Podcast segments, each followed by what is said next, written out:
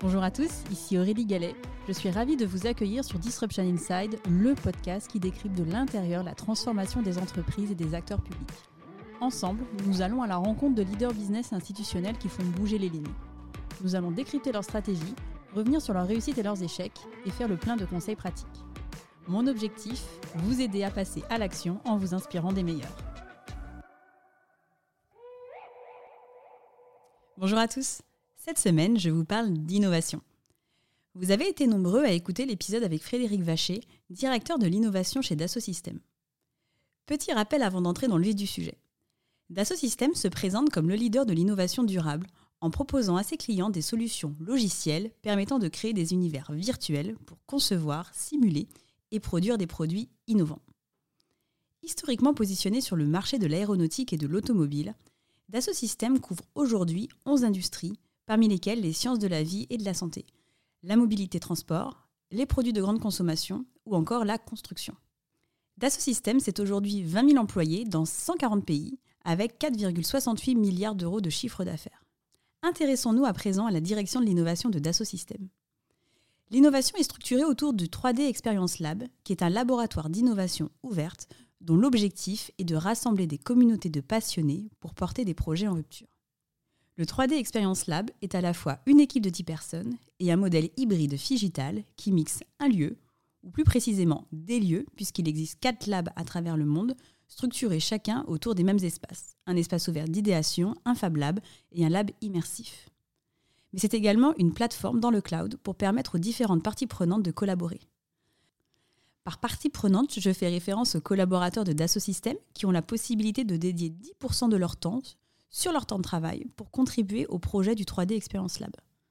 Mais c'est également les partenaires de Dassault Systèmes dans toutes les industries. Et enfin, les startups qui souhaitent créer des produits innovants nécessitant l'utilisation de technologies 3D. Deux parties pris structurent le 3D Experience Lab. L'intelligence collective et l'approche collaborative.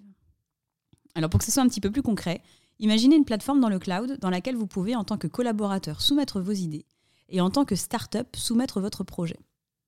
De là, les 20 000 collaborateurs de Dassault Systèmes à travers le monde peuvent échanger autour de l'idée, la challenger et aider à sa maturation.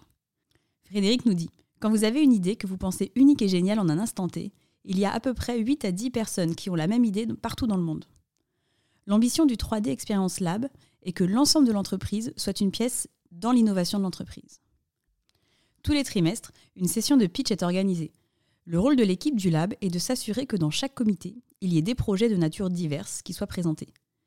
La communauté donne son avis et le jury décide. Frédéric nous dit On est extrêmement sélectif car on cherche des innovations de rupture. Une fois que les projets sont validés, une plateforme collaborative est mise en place pour que les différents protagonistes puissent travailler ensemble dans le cloud. Des mentors sont identifiés pour accompagner les projets.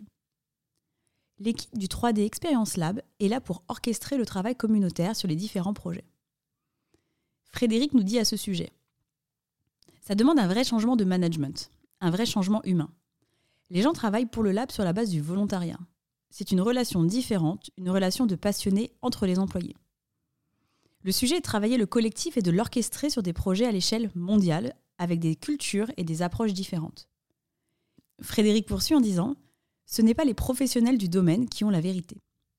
Sur l'accompagnement des startups, le parti pris est de leur proposer un accompagnement consistant à leur mettre à disposition la 3D Experience Platform, du mentorat et de la mise en relation pour les aider dans leur go-to-market.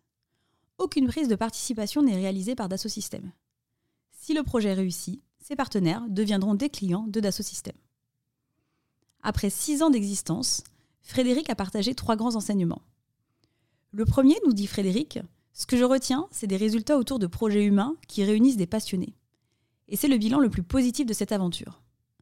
Le second, ces nouvelles méthodes agiles de travail par communauté dans le cloud ont démontré qu'elles fonctionnaient à l'échelle sur un grand nombre de collaborateurs dispersés.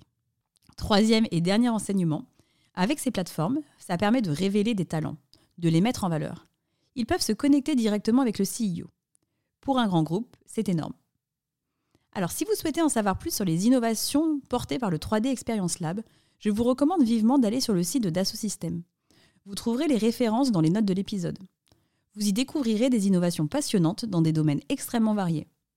Je vous invite en particulier à découvrir les innovations dans le domaine des sciences de la vie et de la santé, telles que le jumeau numérique du corps humain.